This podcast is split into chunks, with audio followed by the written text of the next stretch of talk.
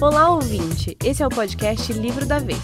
Por aqui conversamos sobre livros, adaptações, gêneros literários e tudo que esse universo engloba. Sabe aquela sensação de quando você termina um livro e precisa muito conversar sobre o que acabou de ler? Ou quando assiste uma série que foi adaptada e precisa dividir a sua opinião com alguém? Pois bem, este é o lugar e esta é a conversa. No episódio de hoje, vamos falar sobre romances policiais e thrillers. O que torna esse gênero tão viciante?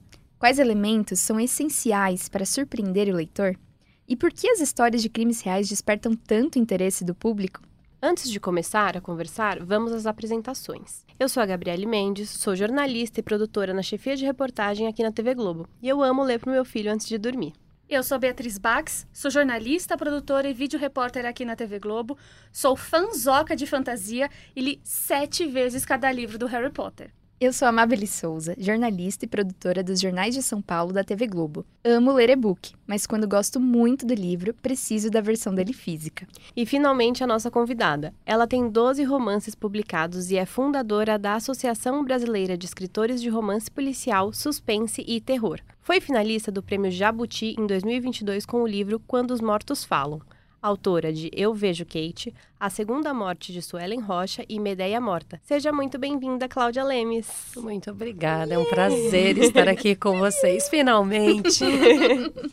Convidada muito esperada e desejada.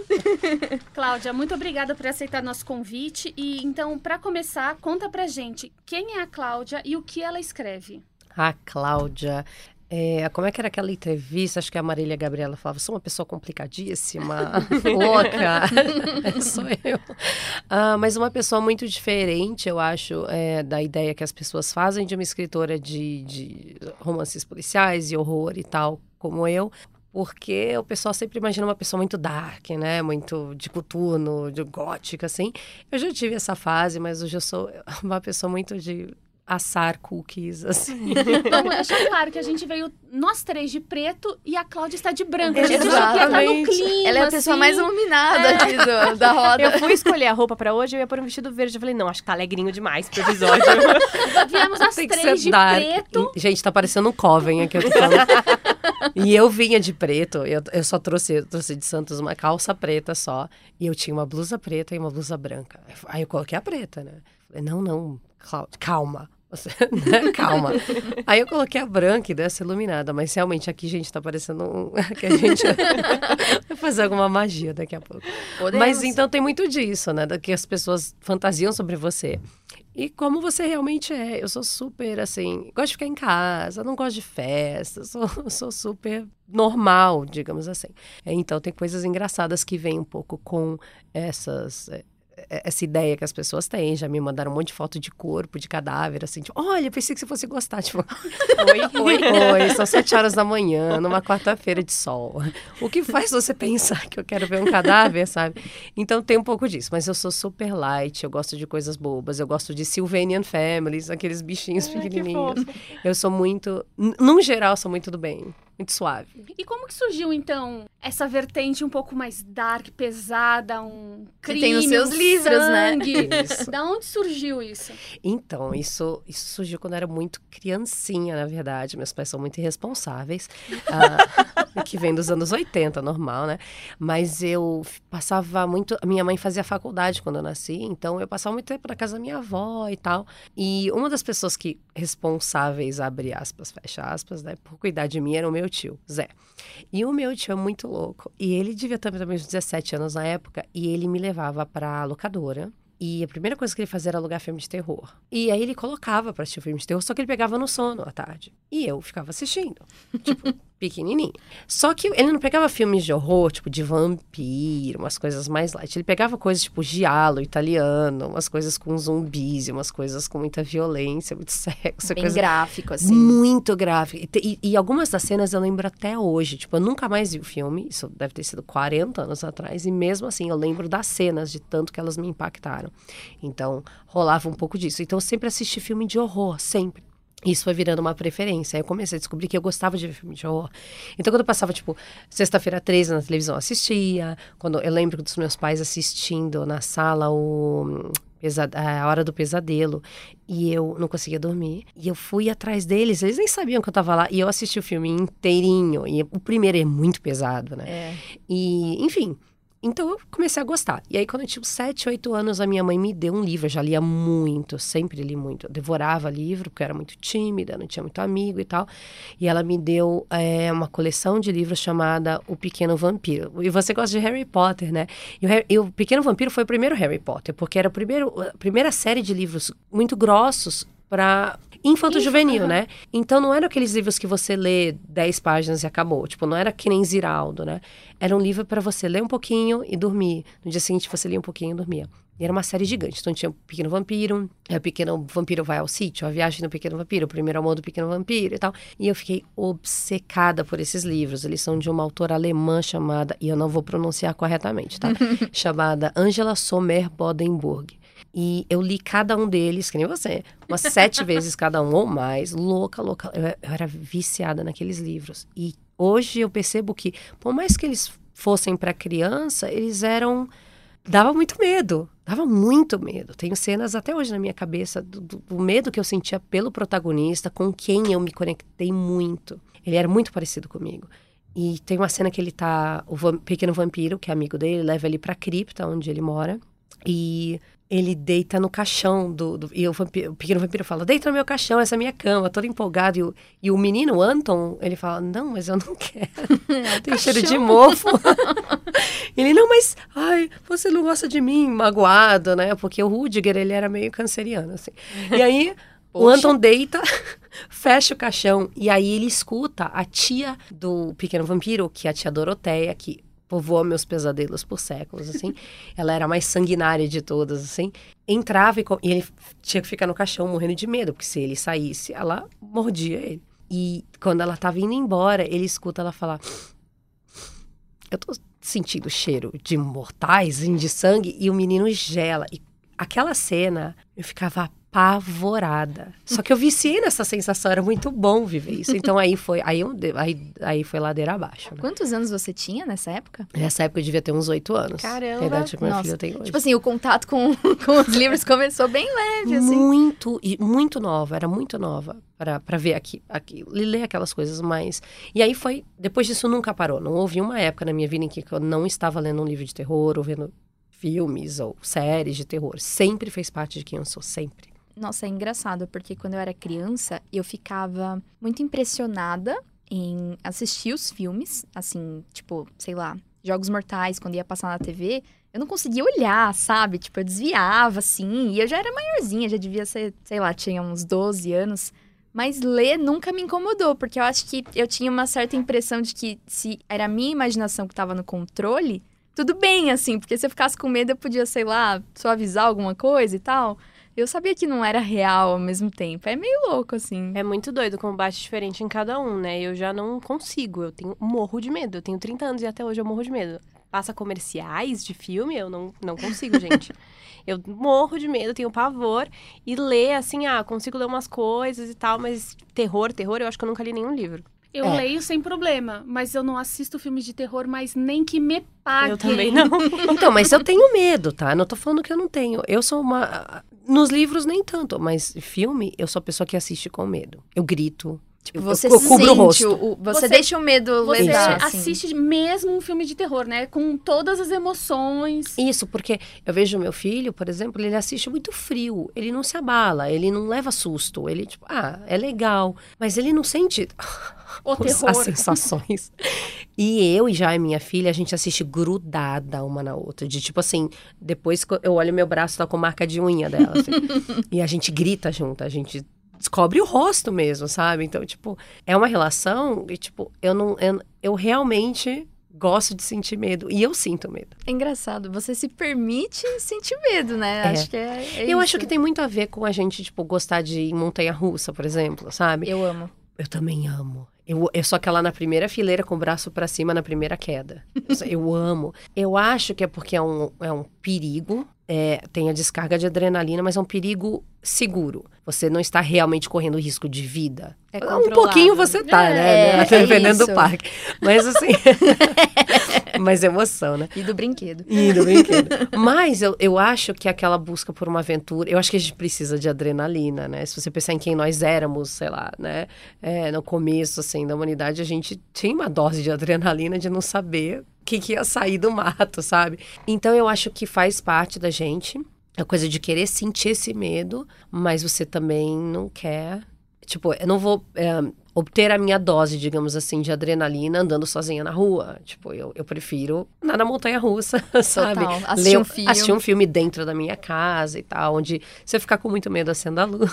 É isso. Eu durmo do, do lado de outra pessoa, É então é mais fácil, né? Então eu acho que vem muito disso, sabe? Da gente precisar sentir um pouquinho de medo, mas um medo seguro. Isso me lembra muito uma cena de Friends que o, o, o Joey tá lendo. O iluminado. É, e aí ele fica com medo e aí ele coloca o livro Na geladeira. congelador. e aí, tipo, alguém acha o livro e fica, por que que isso tá aqui? Ele, não, não, eu fiquei com medo, mas depois eu, né, depois eu pego e tal. E aquilo nunca saiu da minha cabeça, porque é isso.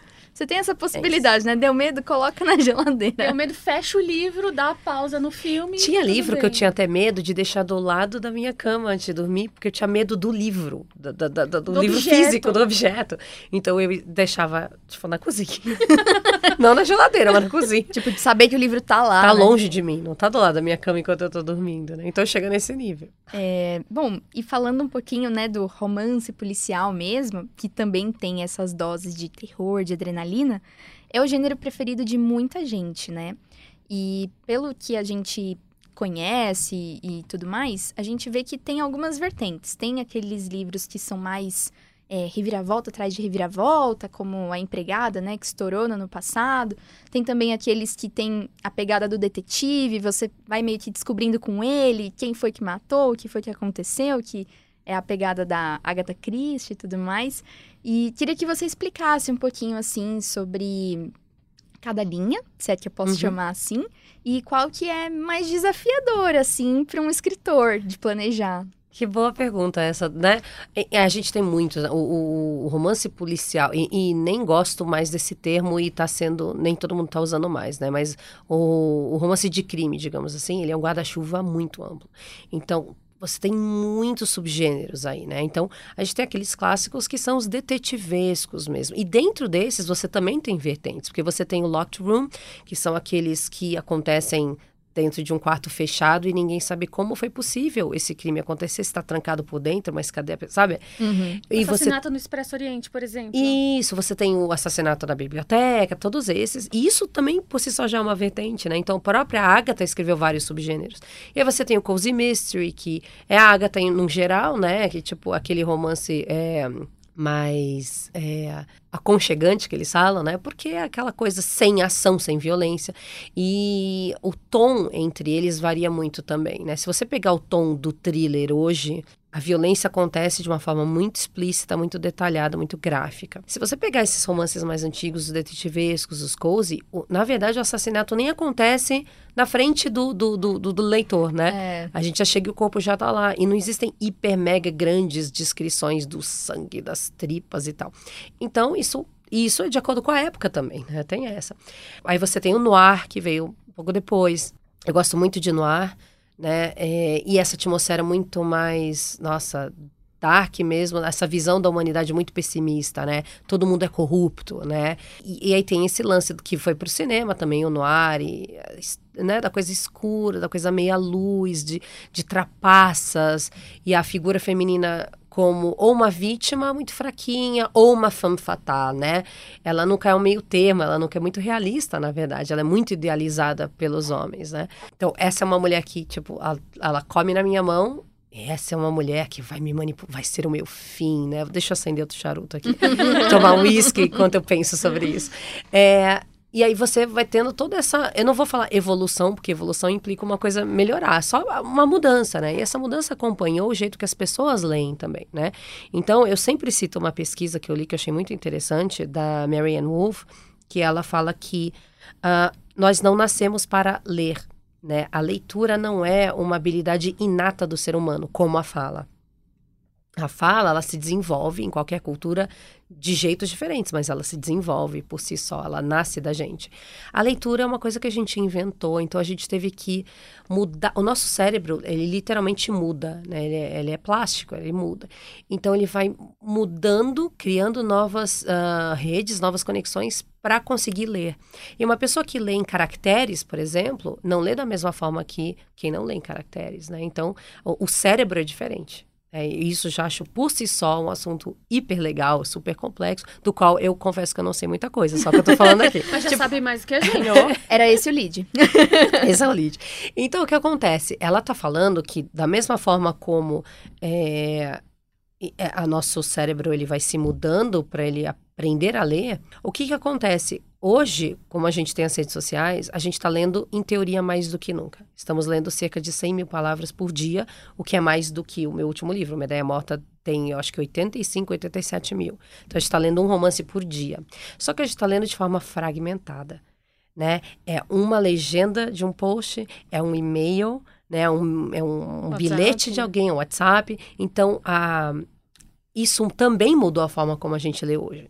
Então, não dá para você fingir que a, a, leitura de um livro. Tipo, vamos pegar um Guerra e Paz da vida. Uhum.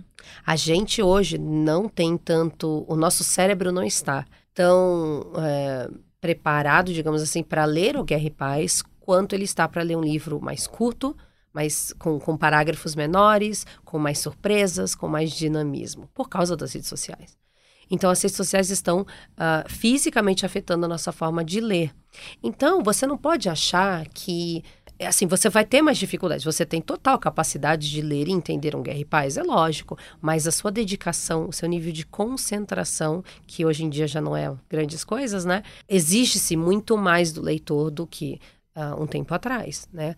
Então, é, a escrita acompanhou isso. Porque se as pessoas estão lendo diferente, você tem que escrever diferente. Às vezes até de forma. É... Mais rápida, né? Não, é inconsciente. Você escreve de uma forma, parágrafos mais curtos de forma inconsciente. Isso, isso. É, porque também você escreve muito baseado no que você está lendo, né? É um processo de reciclagem meio louco. Então, quando, às vezes eu, eu, eu faço muita leitura crítica, é um dos meus trabalhos, né? E eu já fiz mais de 150. E toda vez que eu pego e bato o olho tem um bloco de texto, eu já sei que eu vou ter que dividir em dois ou três. Uhum. Sabe? Então, por quê? Porque quando você tem um bloco muito grande, o leitor é forçado a ler mais devagar. Quando ele é forçado a ler mais devagar, ele começa a sabe assim, sai um pouco de sintonia isso com aquilo que ele está lendo. Então, é, os livros estão acompanhando o que está acontecendo com a música, o que está acontecendo com o audiovisual, né? Que é o tempo todo tem que ter uma surpresa, o tempo todo. E antes não. Você, o que, que você tinha para fazer depois do jantar? 100 é. anos atrás. eu tenho cinco horas livres né? É, principalmente se eu sou um homem, minha mulher tá cuidando dos meus filhos, certo? Eu tô aqui com meus. Voltamos ao charuto. É.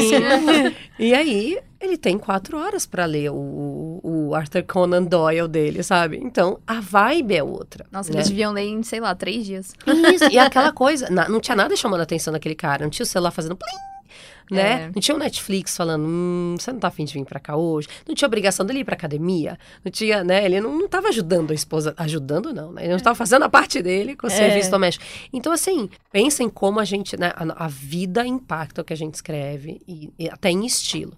Então, Hoje ainda existem pessoas escrevendo o noir. Ainda existe gente escrevendo o detetivesco, né? Tem até um autor nacional, o Vincento Hughes. Ele não é tão famoso, mas ele escreve muito bem. E ele puxa total pro Agatha Christie. Né? Então, são livros que não tem muita violência e tem muito público para isso, porque tem gente que realmente não gosta não gosta, não quer ver. Fala, tem essa, essa coisa tipo, ai, o mundo já é violento demais, a vida já é, o jornal já é, então na leitura eu quero uma coisa mais leve. E eu não julgo, eu acho que a gente tem que procurar o que deixa a gente Sim. feliz. Só que nunca foi o que eu tive interesse em escrever nessa vibe, nessa era dos thrillers que a gente está vivendo, e você tem vários subgêneros aí também, porque você tem o procedural, né, que é essa coisa muito CSI de esmiuçar a ciência por trás do crime e tal. Você ainda tem o romance policial, que é o Vitor Bonini, por exemplo, né, Sim. que a gente estava é, falando hoje. O dele, né, as, o, é um pouco thriller, mas é mais policial, porque também não é a mesma coisa, né? É. Um, E aí você tem um que é um, um, o meu subgênero que mais me atrai, eu acho, e ele é uma conexão muito forte com o que está acontecendo no mundo com as mulheres hoje, né? Que é o que no Brasil a gente chama de thriller doméstico, mas lá fora eles não gostam desse nome. As próprias autoras preferem noir doméstico. Hum. Né? E eu amo essa vertente, porque ela é muito sobre o que acontece em quatro paredes. E sempre a figura da mulher feminina, uma figura muito mais realista e muito mais. É, você não tem a, boazinha a malvada. A boazinha a malvada está dentro de todas elas, né? Então, o Garoto Exemplar não foi o primeiro desse gênero, mas foi o primeiro que deu aquele boom, né? Que todo mundo ficou obcecado pelo livro e tal. Nossa, a mulher na janela também. Aí começou a mulher. Isso. A garota e a mulher. Aí a garota não sei o que, a mulher não sei o que, a mulher a no trem, no a garota no trem, não sei o que. Aí eles até chamam desse fenômeno The Girl, né? Porque aqui a gente ainda tem a mulher e a garota, lá ficou tudo The Girl, né? é, então, The Girl with the Dragon Tattoo, The Girl the... Ah! Aí virou o fenômeno The Girl. E ele é muito legal, porque ele mostra a mulher a mãe não só como uma mãe exemplar, mas como uma mulher cheia de neuras e dificuldades de se conectar com quem ela é e não sei o quê. E aí, lógico, aí a gente coloca a esposa. O que, que é ser esposa hoje, né? E aí toda essa figura feminina e colocando aquele ingrediente maravilhoso do crime entre as quatro paredes, né? E eu sou fascinada com esse subgênero. Eu amo de paixão esse subgênero. Eu ainda escrevo às vezes muito voltado, muito fora disso.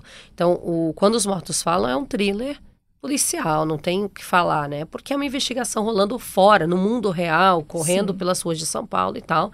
Mas, por exemplo, o Medeia Morta é, por mais que ainda tenha um pouco do, da, do thriller de investigação, ele aí volta um pouquinho mais para as quatro paredes. É, e o que eu estou escrevendo agora é totalmente quatro paredes, porque acontece na pandemia. Então não tem nem mundo, é, o mundo é a casa, né? Vamos fazer uma anotação que a gente vai conversar desse, desse lançamento Exatamente. mais no, pro final vamos do episódio. Voltar oh nisso. God. Queremos spoilers. Não, mas espera lá, vamos fechar esse arco aqui. Você comentou brevemente que existe uma diferença, né, entre um romance policial e um thriller. Qual é essa diferença? Legal. É, o, assim, existe a teoria, existe a prática, né? A gente não pode fugir muito de algum. De, né? Quando as coisas caem no popular, você não consegue mais desfazer aquilo, né? Então, no popular, o thriller e o romance policial são basicamente a mesma coisa. Até porque as editoras sabem que a palavra thriller vende. Então, às vezes, eles têm um romance policial e às vezes eles têm um, um, um romance até detetivesco, mas eles vendem como thriller. Porque, né, o, o objetivo deles, obviamente. A palavra americanizada chama atenção. Chama atenção e é uma palavra muito forte, thriller, né? E, e, então, tem isso. Mas se você for ser chato, né? Vamos lá, vou ser chata. O thriller é mais relacionado a um estilo do que ao gênero. O que, que é o estilo, né? O que, que o thriller é? Ele é uma montanha russa de emoções. Então ele oferece sim muitas surpresas, algumas reviravoltas, mas ele a, a questão dos altos e baixos emocionais é muito intensa, né? É, e aí com esse estilo acompanha outras coisas. Ele tem um ritmo muito mais sabe, pauleira, assim, ele, ele vai, né? Ele não tem longos momentos de respiro. Ele tem os momentos de respiro, mas são curtos, são breves, né? Então ele tem essa pegada, né? É, falando de, de prosa, de texto mesmo, ele é assim. Então lá fora é mais fácil você ver thriller associado a outros gêneros, né? Então às vezes você vê lá assim, é um sci-fi thriller. Então, um thriller de ficção científica. Porque você sabe que é um livro do gênero ficção científica. Mas com um ritmo de thriller. Exatamente. Nesse estilo, nesse, nessa pegada de pauleira, de reviravolta. Mas não significa necessariamente de investigação, de crime. Nossa, é impressionante, porque a gente já associa a palavra thriller Exatamente. a... É. E tem muita gente, inclusive, que associa thriller, num geral, também ao suspense, no sentido do uh, Sherlock Holmes, de uma Agatha Christie. E a Agatha Christie não é thriller né? É, Porque não é nesse estilo. Não tem essa pegada rápida não, de viravolta o tempo né? inteiro. Né? Pelo é. contrário, né? Porque era o que as pessoas liam na época. Ela cumpriu esse papel muito bem. Imagina se eu tô aqui pra criticar a rainha. de jeito nenhum. Né? The Queen. Se não fosse The por Queen. ela, não Exatamente, não estaríamos aqui. Exatamente. Mas é só assim, não era o que as pessoas esperavam ler na época. Não era o que queriam ler na época. Então ela desenvolveu um estilo muito legal e é a mãe das reviravoltas, né? Querendo ou não, a gente só tem a aprender com ela. A mãe das pistas falsas, é. que eu adoro, né? Nossa, Como é que ela coloca a pista aqui só que a, ela distrai a gente com outra coisa, mas tá aqui, né? Então eu acho isso também incrível, né? E não sei se alguém um dia vai fazer tão bem quanto ela. Mas aí a questão é tipo, né? Então voltando para isso, é meio assim, lá você consegue ter essas coisas, né? Tem, eu já vi até assim, horror thriller. Aliás, se você escrever no Google assim, tipo thriller, é, configurado para vir é, respostas em inglês, eles vão mostrar um monte de livro de terror. Então, assim, eles para eles essa linha não, não, é, não é que nem aqui. Aqui a gente não substituiu é, um é, a palavra suspense por thriller, a gente acha que tudo é a mesma coisa, mas na verdade não é. Então eu já li muitos livros marketeados como thrillers que não são, porque eles são uma pegada muito lenta, tumorosa e muito bem construída, mas não é thriller, uhum. né? Uma vez o, o próprio Bonini perguntou para mim: "O que eu escrevo é thriller?" Eu falei, então, o seu livro, o, não é quando ela desapareceu até ela desaparecer. Quando, acho Casamento? que é quando. Quando ela desapareceu. Ah, tá, esse daí. Esse é mais a pegada de um thriller. Mas ao mesmo tempo, ele não tem um dos ingredientes mais fortes num thriller, que é alguém correndo risco em tempo real. Porque os fatos já aconteceram. Mas ele escreveu de um jeito que você fica tão sem fôlego e tão aflito para terminar é. que eu diria que esse livro dele é um thriller. Agora, o casamento é mais policial. É, é mais detetive. Exatamente. e é uma, é uma obra-prima, é maravilhoso. É. Né? Então a gente tem que parar de achar que todo né, que tipo suspense é thriller, e, exatamente. É, né? e, e, e, é muito mais tem muito mais a ver com estilo do que com gênero. E Cláudia, enquanto autora, quando você está escrevendo, né, o que, que você acha que torna esse gênero tão atraente? Quais são as características que marcam um bom romance policial? É, e o que, que não pode faltar nesse tipo de livro? E uma pergunta a mais. Sempre tem que ter um plot? Não, e é isso que eu ia falar agora. Nem todo thriller bom precisa ter um plot twist. Eu acho que existe o, as expectativas do leitor. O leitor meio que hoje espera um grande plot twist. Eu, sinceramente, eu, eu, eu, eu acho que tem alguns livros, algumas histórias que não tem nenhuma reviravolta. E são tão interessantes, são tão, tão apaixonantes. Uma delas é um livro uh, indicado ao Jabuti também, do Jorge Alexandre Moreira, meu grande amigo carioca. É, e ele escreveu no Mesu. No Mesu é, não é muito é um thriller, mas é um thriller mais voltado pro horror do que policial. Mas ele é um livro sem nenhuma reviravolta. Ele é uma história linear, acontece isso e depois a gente tem que descobrir. Quer dizer, nem tem que descobrir, mas a pessoa está numa situação que ela precisa fugir dessa situação. E o que, que vai acontecer no final? Mas não é nenhum grande twist. O Galinheiro também tem essa pegada. O Galinheiro. Né? Ah, que bom que você mencionou, porque é um, um livro que eu adoro e eu sempre recomendo. Eu muito bom, muito bem escrito, muito. É, é, eu gosto dele, que ele tem um regionalismo brasileiro que não é forçado. É. Às vezes as pessoas forçam muito a barra. E o dele vem muito naturalmente naquela história, na ambientação. Eu acho incrível esse livro. E mas não precisa ter um grande twist no, no final, né? Mas é uma coisa que a gente acaba fazendo, eu sinto, mais para não ser criticado, porque o leitor já espera, já quer. Mas eu acho que existem histórias maravilhosas que não precisam ter uma grande reviravolta. Voltando eu esqueci a pergunta. Para as características. As características. então, assim, é, o que, que eu acho que as pessoas gostam no, no, nesse gênero. Eu, eu sempre, eu acho que assim, a história, eu acho que é sempre secundária. Eu, eu sou dessa turma que acha que personagem é tudo. Eu acho é. que você pode ter uma história mais ou menos, mas se ela tiver personagens maravilhosos, ela se torna uma obra-prima. E eu acho que o oposto não se aplica, né? Se você tem uma história muito boa, mas os personagens são completamente vazios e a gente não consegue nem sentir que eles realmente existem, ela não vai ter muita graça. Então eu sou sempre mais a favor do personagem do que da trama e obviamente tem que ter os dois, né? Quando você fala de thriller policial precisa haver uma trama, mas para mim o que conta são os personagens, até porque se você não acredita que esse personagem existe enquanto você estiver lendo, quando ele tá passando por uma ameaça, quando ele está fugindo ou quando ele está escondido atrás de uma caixa no escuro e ouvindo os passos do assassino, se você não acredita que aquela pessoa é real ou se você não se importa com ela, você não está nem aí. Eu queria dizer que só nessa parte que ela falou que a pessoa tá agachada atrás da caixa, ouvindo os passos eu já gelei aqui. eu já gelei.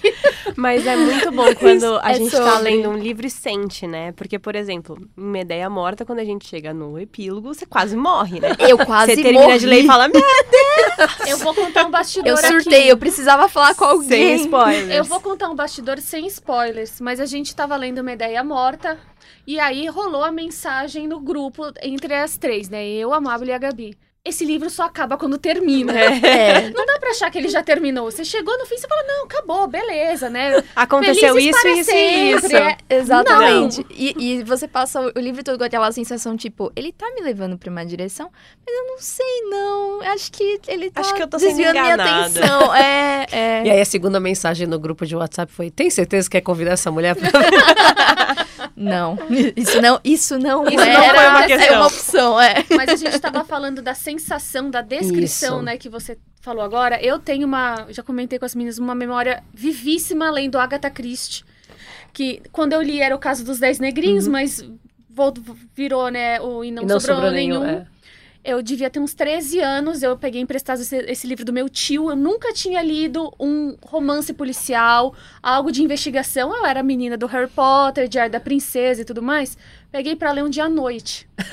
e eu sou muito impressionável. A minha irmã chegou no quarto, eu tomei um susto gigantesco. E era assim, era uma- um momento que um, um personagem ia morrer ali. A gente já sabia que tinha um assassino ali perto. Eu tomei um susto tão grande. Já tem 20 anos que eu li esse livro. Eu nunca esqueci essa cena. É isso. Nunca. Nem a o que você sentiu. né? Nem É. o que eu senti. É, é o lance que eu falo da, da tia Doroteia, do menino no caixão, cara. É, a gente não esquece quando uma, uma coisa. Mas por quê? Porque a gente se importa. É. Aquilo é real pra gente quando a gente tá É lendo. um Depois- personagem bem escrito, você se importa com ele. É. Exatamente. Então não adianta nada eu criar uma história em que eu vou colocar a minha protagonista numa situação, tipo, numa casa onde tem um assassino com uma serra elétrica, se o leitor não se importa com ela, porque. E aí? Daí? Eu não tô nem aí se ela morrer. É, foi uma sensação que eu tive lendo Tubarão. Engraçado, porque é um filme que eu amo. É, mas é, uma, é um, um livro que eu não gostei. Mas por quê? Porque não, todos os personagens ali. Gente, eu queria que o tubarão comesse todos eles. Mas devagar ainda, sabe? Vocês me irritam.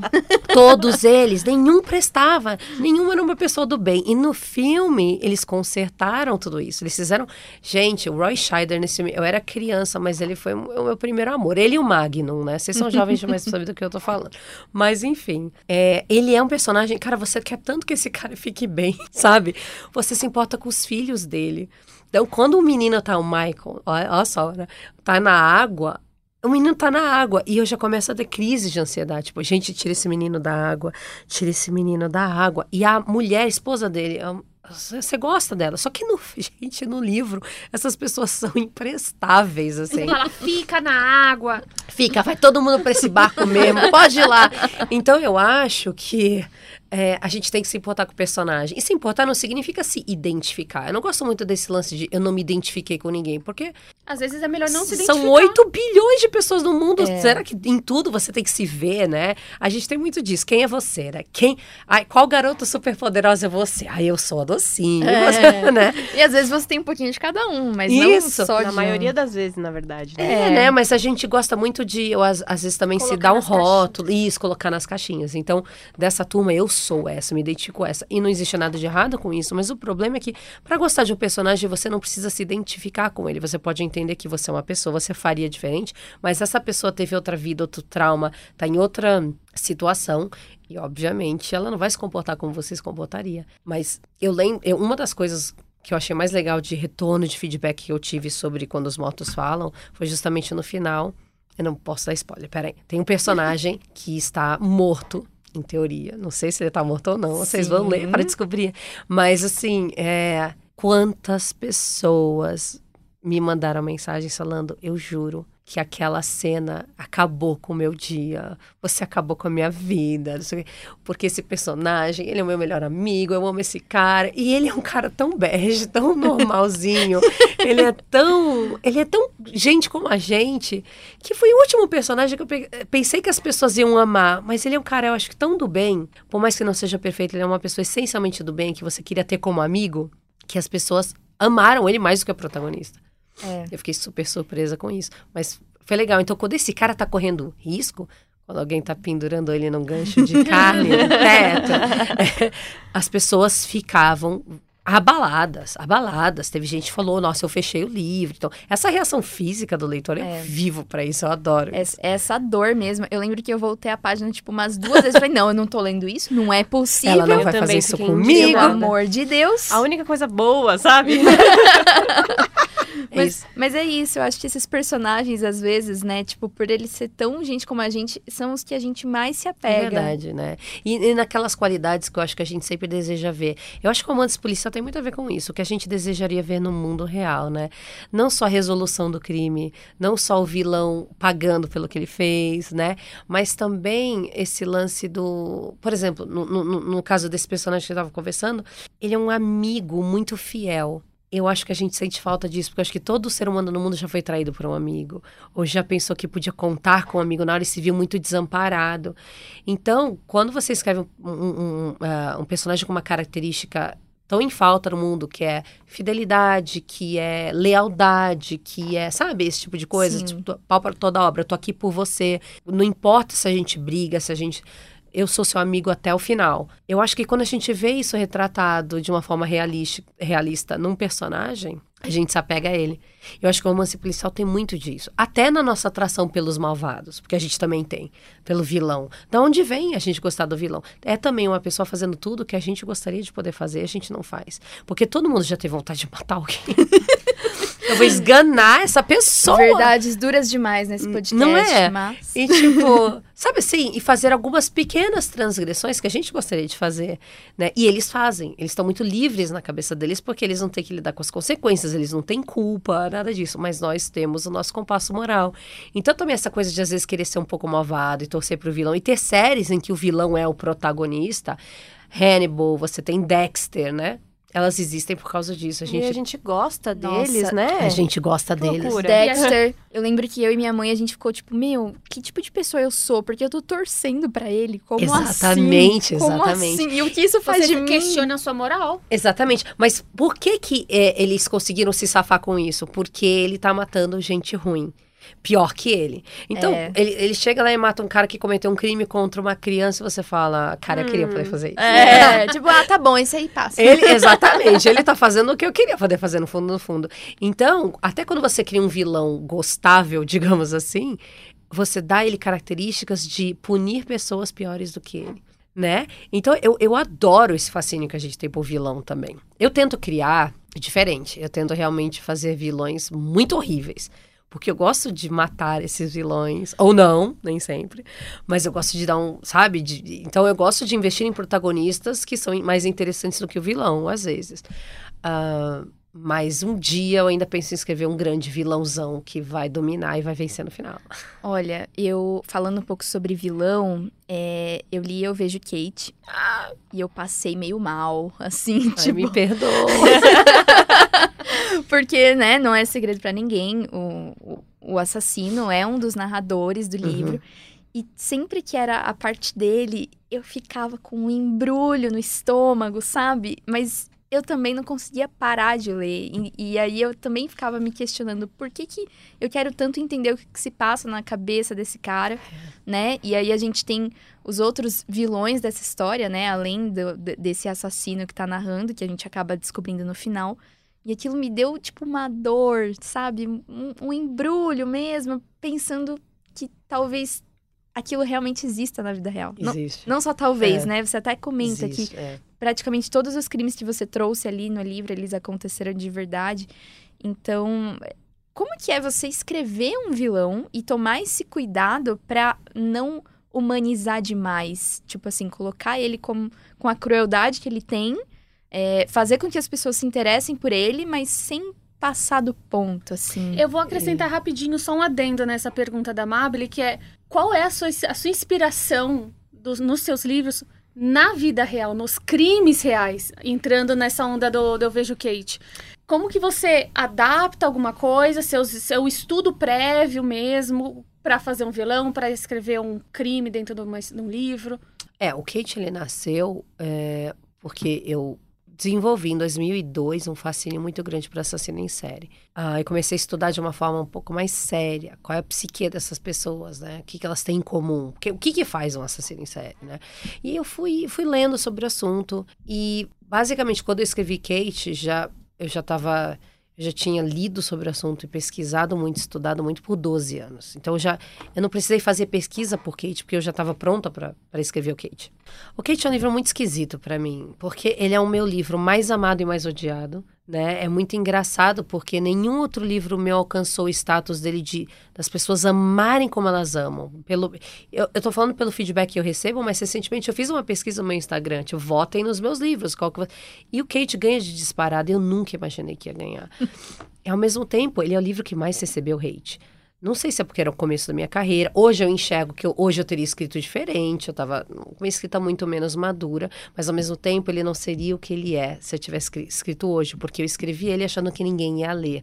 E quando você tem esse anonimato, você tem uma liberdade muito perigosa porque você escreve, quer saber, ninguém vai ler mesmo, então eu vou dar tudo de mim. E quando ele começou a ser lido e comentado, eu falei, ai meu Deus do céu, meu Deus do céu, Onde meu Deus foi do céu. que eu me enfiei? Exatamente, né? Porque chegou até uma menina a pegar um trecho de uma frase desse vilão, do Nathan, e compartilhar como se fosse um ponto de vista meu sobre mulheres. Nossa. Meu Deus. Não, Aí a gente, pessoa tem que saber não. diferenciar. É, e eu- as- aí é você vai. É burrice ou é, é mau caráter? E eu acho que não é burrice. Porque, né? Eu É. acho que a pessoa meio que faz pro Tá provocar e muito tal. claro quando é o vilão Exatamente. falando, quando é não é outra minha voz, eu não falando. penso nada daquilo, obviamente, né? Mas então, então assim, foi um livro que teve reações muito extremas. Eu entendo porque ele realmente é muito violento, muito violento. Eu não conseguiria escrever o Vejo Kate hoje, essa é a verdade. Mas o contexto no qual eu escrevi esse livro foi disso, foi de 12 anos de pesquisa sobre assassinos em série. Todos os crimes que estão lá foram crimes reais. Eu me, ins- tipo, foram crimes que me marcaram. E eu, eu adaptei um pouco, eu trouxe, mas tem muita coisa lá que é true crime, né? Ah, inclusive, a cena que choca todo mundo, a cena do clímax, digamos assim, principal, em que você tem a vítima lá vivendo tudo aquilo em tempo real, aquilo aconteceu. Então, não, não com essa configuração, digamos assim, de pessoas, de idade, de coisas desse tipo, mas muito, parec muito parecido com aquilo. E eu sou uma pessoa muito sensível a crimes. E é isso que as pessoas não entendem. Elas acham que eu sou muito fria para poder escrever sobre o assunto, mas eu sou totalmente. Eu choro mesmo, sabe? Tem notícias que acabam com o meu dia inteiro. Eu li de manhã a notícia e eu fico o dia inteiro pensando nela. Uhum. Então, é, o Kate, ele veio, assim, desses 12 anos de pesquisa, e aí minha mãe tinha acabado de morrer, e eu fiquei muito deprimida, muito deprimida na época. E eu falei, cara, eu tava com tanta raiva de tanta coisa, sabe? Eu falei, putz, eu vou descarregar tudo, porque é, é aqui que eu, é na arte que eu faço isso, né? É, pra pra eu poder depois, nessa, fechar a porta e, tipo, sorrir, criançada, o que, que vocês querem jantar, né? Isso, esse raio de sol dentro de casa. Mas aí eu preciso descarregar. E eu, que, eu, eu vejo que foi tão um descarrego que eu escrevi ele em sete dias. Caramba. Nossa. São 94 mil palavras, né? É, foram sete dias que eu não trabalhei, que eu, eu dava aula na época, eu falei para os meus alunos, olha, eu preciso de um luto. E eles, não, meu, pelo amor de Deus, só que... E aí eu fiquei sete dias em casa e o Leandro segurou muito as pontas com as crianças, mas eles já eram mais velhos, porque eu não tinha o pequenininho. E aí ele falou, meu, faz o que você tem que fazer. E eu escrevi aquele livro em sete dias. Aí, o que aconteceu? Eu escrevi em inglês. E aí eu falei, putz, eu acho que eu vou traduzir, meio, meio meia boca assim, para você poder ler. E aí, quando eu li pro meu marido, ele falou... Tá "Você tudo tem, bem? Você tem que publicar. ele falou, você tem que publicar esse livro. Eu falei, não, não posso publicar esse livro. Tipo, as pessoas vão me matar. Ele falou, eu sinceramente acho que você tem que publicar esse livro. Porque eu acho que as pessoas não escrevem de uma forma tão honesta sobre o que acontece na cabeça das pessoas, principalmente na cabeça de uma mulher, com o lance da sexualidade, com o lance, né, porque a personagem traz muito disso. As pessoas não escrevem isso, você tem que publicar. E eu publiquei de forma independente naquela, sabe? Fiz tipo 10 livros físicos e lancei em e-book, sem revisão, sem, na- nas, sabe, gente, do- de qualquer jeito. Só não- foi. só foi. E aí, pum, sabe? Aí um ano depois ele já estava sendo publicado pela editora Empio, e foi uma tiragem grande. Ele esgotou muito rápido na Bienal. E ele é um livro. Ele já teve três impressões depois disso, né? Porque aí, quando os direitos voltaram para mim, eu fiz uma nova versão dele, eu editei um pouco, né?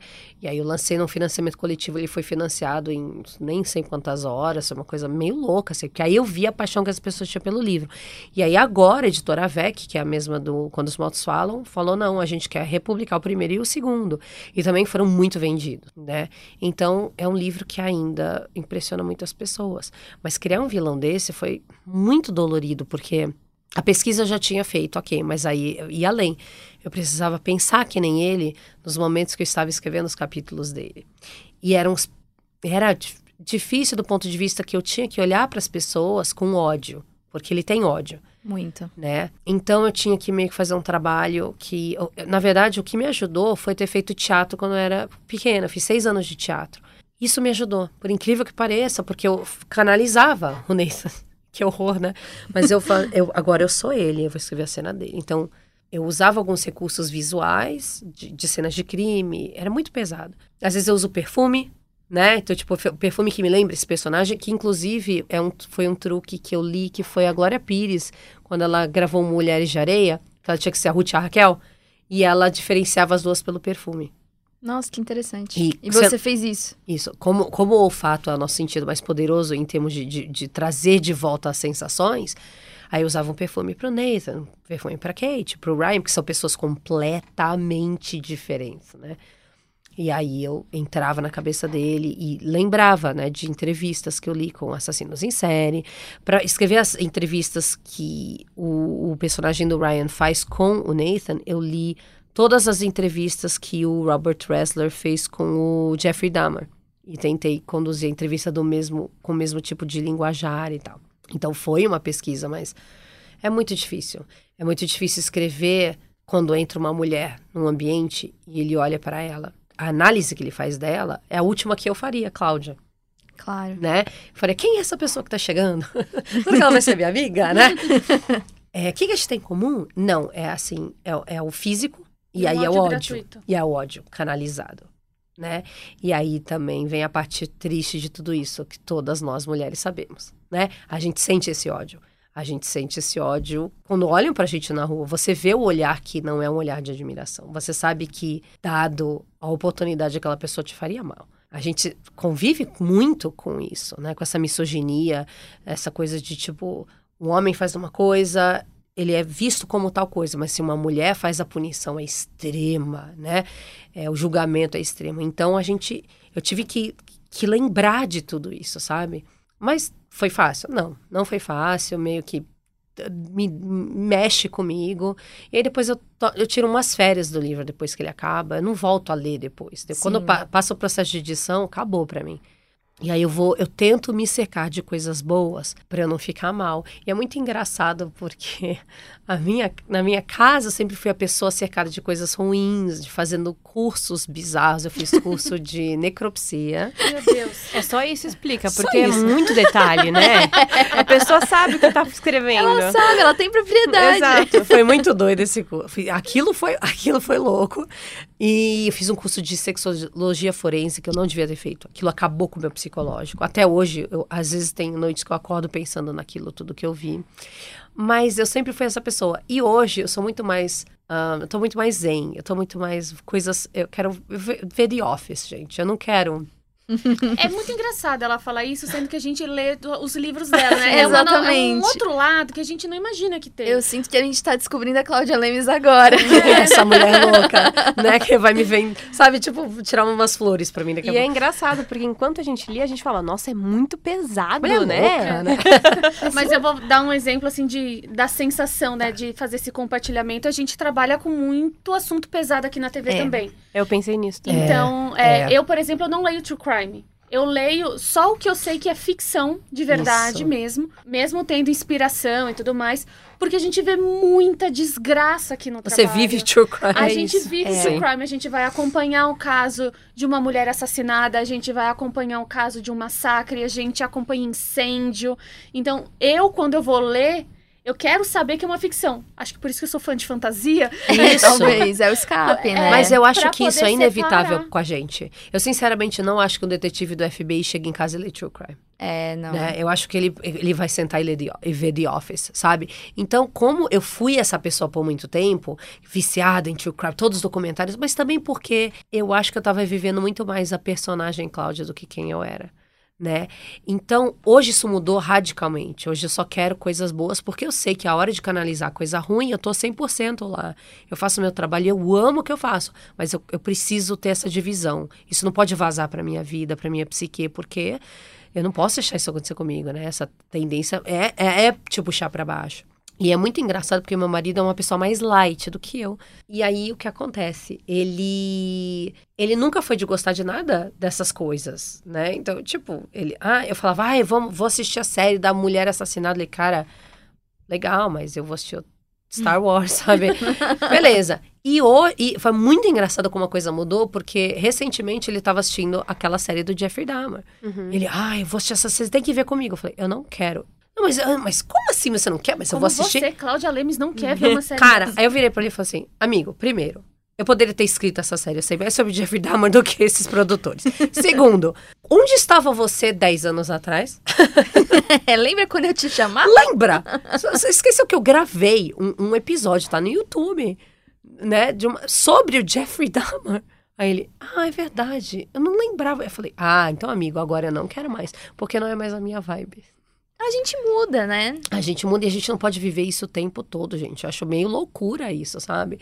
Ah, né? Tem que, você tem que ter sua dose do saudável também. Então as pessoas ficam chocadas. Você usa rosa? Ué, por quê? Não, não pode? Você vai pra praia, você gosta de praia? Adoro! Inclusive, bora. As pessoas, como assim você não anda com correntes Isso! Tem, tem todo um estereótipo, né? Você tem que se encaixar nessa coisa de, da mulher mórbida. E eu não sou. Eu gosto disso. Mas quando eu quero, não é o dia inteiro, não é o tempo todo. E não é Sim. todo dia pelo. Não Sim. mesmo. Mas eu acho que isso também parte de um lugar, que é até uma coisa que eu queria que você comentasse, assim, que nos últimos anos, principalmente, a gente sente que as pessoas têm se interessado cada vez mais, assim, por crimes reais e, e- e séries e podcasts e tudo dentro desse universo. É, por que você acha que isso tem acontecido, assim? Lá atrás, as pessoas eram julgadas até, né, por gostar desse tipo de assunto, e agora é uma coisa muito pop. O que mudou? Eu acho que tem várias coisas aí. Uma delas, com certeza, essa influência. Que, o que a gente gosta acaba sendo o que a mídia quer que a gente goste. Né? Existe essa influência. A gente tem as fases. A gente tem a fase da fantasia que. Ondas, tudo é em ondas. Aí o terror vem em ondas, né? Aí o suspense vem em ondas e tudo. Então também é muito do que está sendo oferecido. E aí os seus amigos começam a comentar e você quer ficar por dentro e você entra na deles. Então tem um pouco do- do interesse fabricado. Sempre foi, sempre vai. Ok. Mas também tem um interesse genuíno. E as pesquisas dizem que a maior parte das pessoas que consomem conteúdo de true crime são mulheres. Nossa. E aí a gente. E aí, por quê? E, para mim, a uni, e não sou expert no assunto, mas a única resposta que me vem em mente é porque nós somos as vítimas. Sempre, não. 95% das vezes, sim. Sim. Então eu acho que esse fascínio vem daquela coisa assim, o que pode acontecer comigo e como eu me preparo para isso também. Mas também vem do fascínio. E eu acho, eu acho esse fascínio, a gente tem que ser muito leve com isso. A gente tem que se perdoar muito por ter, ter interesses em coisas ruins às vezes. Eu acho que é da natureza humana, é, né? É o lance do, do acidente. Você passa, você olha, não tem jeito, sabe? É, então, eu acho que faz parte da gente também, mas obviamente existem outros fatores, né? E eu acho que quando você começa a enxergar o mundo dessa, tipo, nossa, eu por existir estou correndo risco, eu acho que quando você entra em termos com isso, o seu interesse realmente se aguça um pouco. Mas eu também acho que isso existe, como eu disse, pelo interesse também fabricado, capitalista, tipo, olha, tá pegando, tá virando uma moda, então vamos fortalecer, potencializar essa moda, né? E, e essa onda vai passar, mas ela vai voltar, né? É Como a onda do terror. Ela vai passar, mas ela vai voltar. E tudo é assim, né? Do sci-fi também, né? A gente teve um pico do não sei o que, aí passa. Aí depois tem o outro pico do não sei o que, passa. Mas eu acho que a gente tem um fascínio porque não está tão distante da gente quanto a gente gostaria que estivesse. Que horrível. E, e quando você tá escrevendo, né, o processo mesmo de escrita, porque em Eu Vejo Kate, A Segunda Morte de Suelen Rocha e até o Uma Ideia Morta, né, a protagonista, a mulher, ela sofre, né, ela sofre muito, tem cenas que são bem gráficas. Como que é o processo pra você, sendo uma mulher escrevendo, e como você faz pra não absorver isso? É realmente um botão que você desliga e fala, beleza, já hoje eu acabei de escrever, passou, ou não? Eu não acho que eu desligo. Eu acho o seguinte, é, eu, eu, eu tenho alguns traumas, eu sofri algumas violências e eu não tento bloquear isso. Eu realmente tento trabalhar isso no que eu escrevo. Então, por exemplo, o lance da Suelen teve muito de ter crescido num lar extremamente abusivo e ter observado a dinâmica daquele lar. Então, se você parar para pensar na Suelen Rocha, na personagem da Mariana, não existe nenhuma cena entre o marido dela tá realmente sendo extremamente violento com ela. Tá sempre no ar. Porque, na verdade, um lar abusivo tem muito disso. É o. o a- é assim, quando é que vai ser a próxima explosão? e todo mundo que está vivendo nessa dinâmica tenta não deixar essa explosão acontecer. Então todo mundo se comporta, todo mundo fala baixo, todo mundo faz o que tem que fazer, todo mundo tá, tá livre. Mas aí quando né, a figura do abusador chega, a casa para de respirar. E todo mundo, e quando você é criança, você fica no modo fuga ou luta o tempo todo. Só que o modo fuga ou luta é exaustivo, porque a gente não foi feito para sentir ele o tempo todo. A gente foi feito para sentir ele quando aparece um leão e a gente tem que sair correndo, né? E é por isso que a sua barriga fica gelada, porque é, o seu corpo com adrenalina ele vai disparar o, o sangue para suas pernas e braços para você correr, para você fugir. Então, ser uma criança no ambiente de fuga e luta, você está estressado o tempo todo. É como uma corda de piano, tá esticado o tempo todo. Ninguém respira, todo mundo tem cuidado com o que fala. Só que imagina você viver isso todos os dias. Então você envelhece, digamos assim, no, no aspecto de estresse muito mais rápido. Né? E você desenvolve alguns mecanismos em que, às vezes, você ouve um barulho muito alto, te desperta esse modo fogo-luta na hora. Então, você vira uma pessoa que reage muito, muito reativa ao seu ambiente e muito observadora do outro. Sim. Então, assim, quais são os sinais de que essa pessoa está prestes a explodir? Porque quando ela explodir, vai sobrar para todo mundo. Então, isso é uma coisa que eu, eu, eu uso na minha profissão de observar as pessoas. Eu observo todo mundo o tempo todo né? Então, assim, como é que essa pessoa se comunica? Quais são os trejeitos dela quando ela fala, né? É, ela, sabe? Eu fico analisando isso o tempo todo. É impossível eu sair para jantar com meu marido e ficar olhando a mesa do lado. Né? E ele já entrou na, na dança, né? Então ele vira e fala assim: tá bom, vai. Tá treinado. O que, que você tá imaginando? É, ele fala: o que, que você tá imaginando? Fala, então, eu acho que esse cara, ele não sei o que, não sei o que, não sei o que, ele trabalha com exportação, importação, e ele não sei o que, não sei o que. E eu acho que essa mulher tá escondendo um grande segredo, que é o seguinte. Aí, ele... Nossa, vamos convidar a Cláudia pra comer, gente. Vamos, vamos. tomar um lanche depois Depois daqui, jantarzinho. e ele, ele meio que, pra ele já virou tão natural, que aí ele começa a contestar. Não, esse cara não trabalha com exportação, olha o sapato dele. Aí a gente, hum, mas tem lama, mas não choveu. Mas olha, será que a unha dele tá suja? Será que ele tava em outro lugar? E aí rola isso. Isso é muito divertido. É um Mas... livro novo a cada jantar, gente. É. é muito doido. Mas aí, então, voltando, então, essa, é, essa, essa, isso, aí, em vez de eu bloquear esse trauma, eu falei, peraí, vamos falar sobre esse trauma, né? Então, aí eu jogo isso no livro. É, com o Kate, algumas coisas vieram de uma experiência pessoal, mas tem muitas coisas que eu tive que meio que, sabe, é, realmente aí você tem que fazer o trabalho de imaginação, essa é a verdade. Né? Então, de, e eu sempre digo, é muito engraçado. As pessoas gostam muito de falar o seguinte nas redes sociais. Ai, eu sou escritora de, de thrillers. Ai, eu sou psicopata. e eu sempre falo o seguinte: se você fosse psicopata, você seria o pior escritor do mundo. Porque a escrita tem a ver com a empatia. O que, que é escrita se não é me colocar nos sapatos de outra pessoa, sabe? Na vida de outra pessoa. Ela é só isso. Eu sair de mim e eu pensar, como é que é ser você? Sabe? Em tudo, como é sua rotina, quais são as cores que te cercam, os cheiros, os sons que você escuta, como é que você se sente na sua, dentro do, do seu corpo, como é que você, sabe? Tudo isso. Então, você conseguir se imaginar na pele do outro é a maior virtude que a gente tem, a maior habilidade, a maior ferramenta. Então, eu tento usar isso. Então, o que eu posso tirar de uma coisa minha, de uma vivência minha, ou de uma amiga, ou de um amigo, eu tiro. E o que eu posso tirar da pesquisa, obviamente, está lá. Mas muito disso também é imaginar. É se colocar naquele ambiente, se colocar naquele lugar. Isso é muito dolorido, porque você acaba vivendo um pouco disso. Né? Mas é importante, porque essas coisas precisam ser ditas. Então, uma das das coisas que eu mais gostei do Kate, além de ser o livro mais amado, além do mais odiado, é a quantidade de vítimas, de mulheres que vieram conversar comigo obrigada por ter escrito isso. Porque não dá pra gente fingir que isso não aconteceu. E é muito bom ver numa personagem as consequências disso. Porque geralmente numa história você vê aconteceu uma coisa ruim, acabou. A personagem é vingada e não. E nesse livro eu fiz questão de falar o que, que acontece depois disso. Como é que a vida dessa pessoa depois? Como é que ela vive? Porque a gente continua vivendo, essa é a verdade. A vida continua. Então, como é que é essa vida. Eu, por isso que eu fiz tanta questão de escrever uma continuação. Eu queria mostrar essa mulher como mãe, essa mulher como esposa, essa mulher como profissional, como é que isso afetou a vida dela. E existem pessoas que se recuperam porque elas são acolhidas, elas são amadas, elas se tratam, e tem pessoas que não se recuperam, né? E aí o livro 2 é sobre isso. Como é que você se recupera de uma coisa dessas?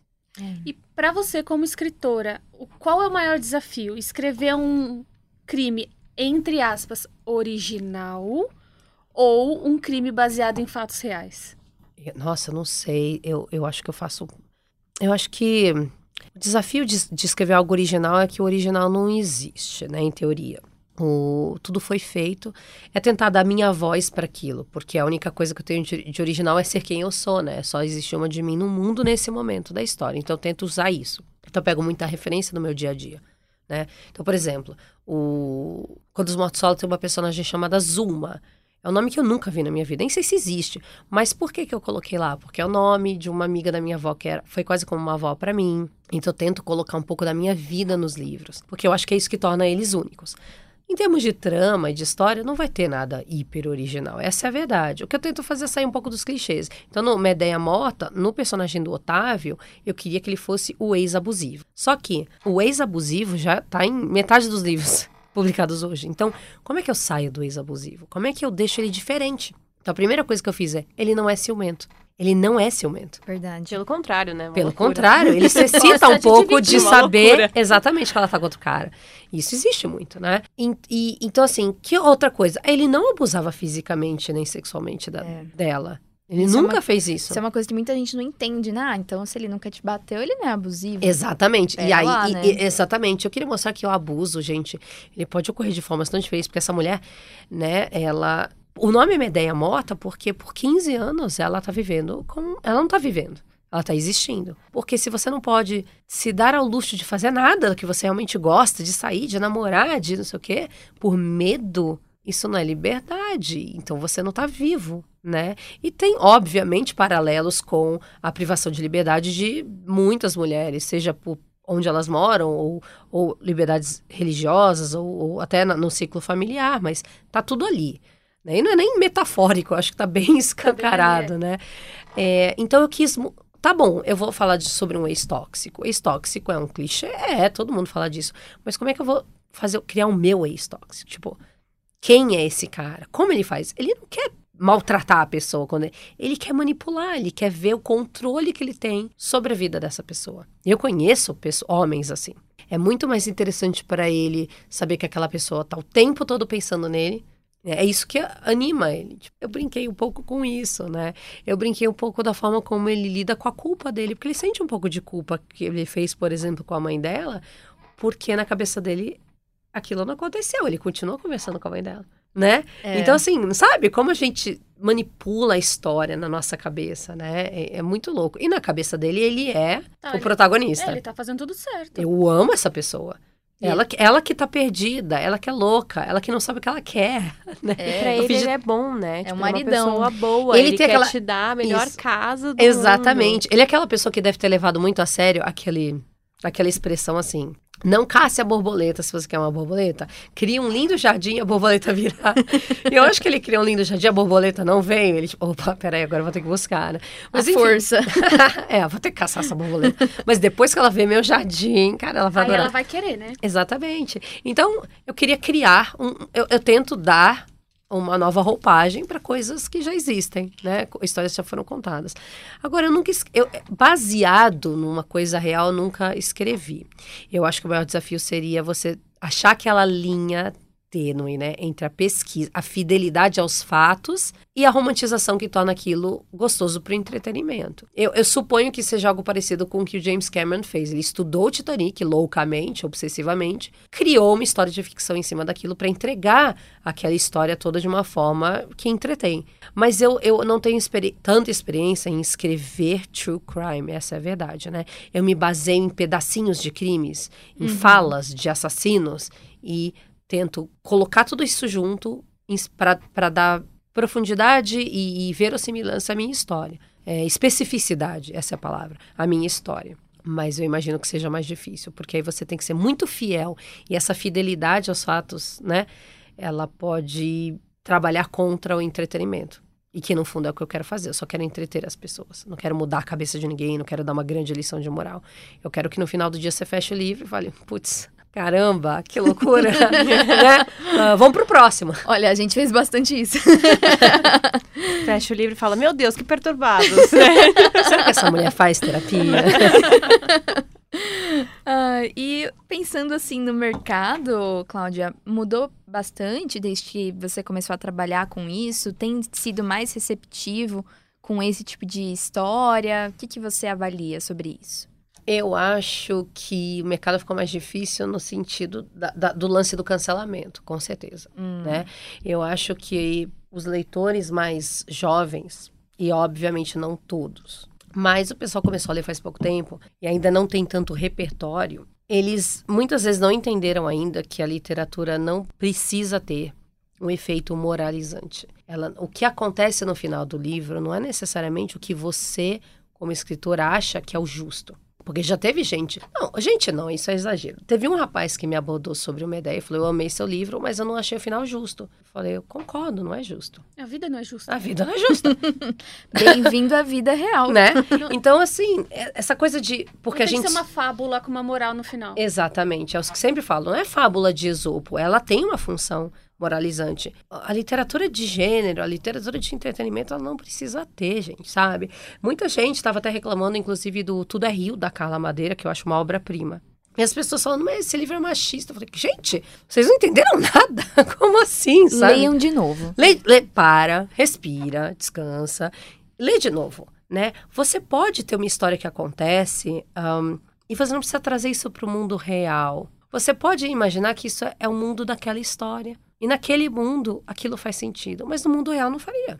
E tudo bem, porque quando você começa a limitar, do jeito que a gente está limitando a literatura, é muito deprimente conversar com os meus amigos e ver essa reação dele. Eu quero escrever tal cena, Cláudia, mas a minha carreira vai acabar. Eu falo, gente, cara, é a última coisa que um escritor, que qualquer artista deveria estar tá pensando, sabe? Tudo que você escrever vai ter consequências, mas eu acho que o jeito que a galera tá encarando a leitura hoje em dia tá muito perigosa. Tá muito perigosa. E isso, e aí o, o, o autor pode, ele tem dois caminhos, basicamente, né? Que é, três, que é sair fora do jogo.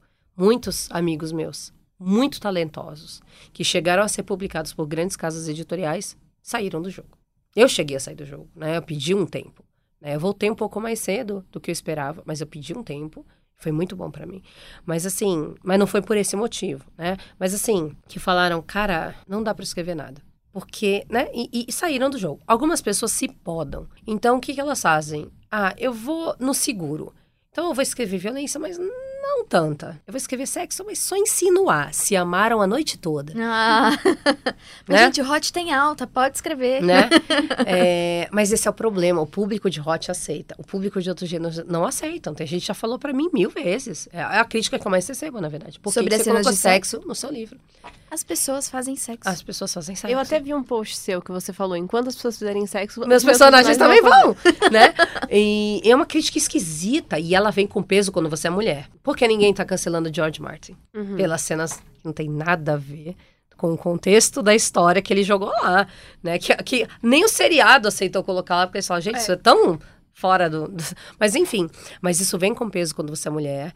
Eu não ligo, né, se alguma pessoa não gosta do livro, porque acho que faz parte mesmo, mas é interessante ver o porquê. Então, eu é, teve um rapaz recentemente que falou, cara, eu amei esse livro, ele é muito bem escrito, uma trama legal, personagens incríveis, mas as cenas de sexo me deixaram desconfortáveis, então três estrelas. Eu falei, tá, mas são dois parágrafos. Um livro de 280 páginas, dois parágrafos? E não é nem tão explícito assim. É, o Kate é, o Kate é bem explícito, mas porque eu queria mostrar a diferença da psique numa mulher quando ela quer alguma coisa e quando ela não quer alguma coisa. Nem é todo mundo pescou, mas tudo bem. Então, assim, são coisas meio assim, assustadoras. Então, os, os meus colegas de profissão estão se podando muito, com muito medo. Ah, eu queria escrever um personagem assim, mas eu tenho tanto medo que as pessoas vão achar que eu tô generalizando. E aí, se você escreve com medo, acabou, né? Acabou. Eu recebi uma crítica de um amigo meu quando eu escrevi O Inferno no Ártico, porque ele falou, Cláudia, você foi tão criticada pelo sexo do Eu Vejo Kate que nesse livro você suavizou demais o sexo. E eu precisava tanto ouvir aquilo.